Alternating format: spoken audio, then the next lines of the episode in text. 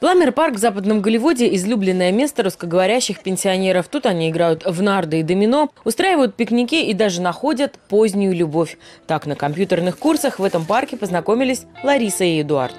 Я с Украины, мой город Львов, а она из Вильнюса.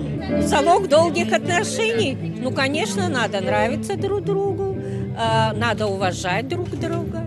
Для того, чтобы любовь продолжалась, я стараюсь что-то вкусное приготовить, хотя он сам очень хороший повар, он и печет, и готовит. И вот так вот мы путешествуем вместе. Вот, и вот так вот мы уже много-много лет. А еще они танцуют танго. Им увлекаются многие пенсионеры западного Голливуда, переехавшие в Калифорнию из бывших советских республик. Раиса Агуф организует зимние вечера для танцующих пенсионеров, влюбленных друг в друга и в музыку. Танец – это вообще универсальное лекарство. Оно действует, во-первых, как на все э, органы, абсолютно положительно, особенно на умственные способности человека. Они влюблены в жизни, они влюблены в танцы, и э, с этим живут. Вот и все, поэтому их тянет сюда. Свои 92 Честер старается не пропускать эти вечеринки. Четыре года назад, закружившись в танце, он нашел свою позднюю любовь. В моем понимании, любовь – это стремление а, быть вместе. Это не стремление быть вместе.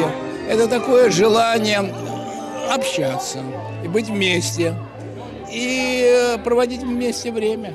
Танцы – это а, побег дрим, когда человек где-то живет в другом мире. Я получаю большое удовольствие.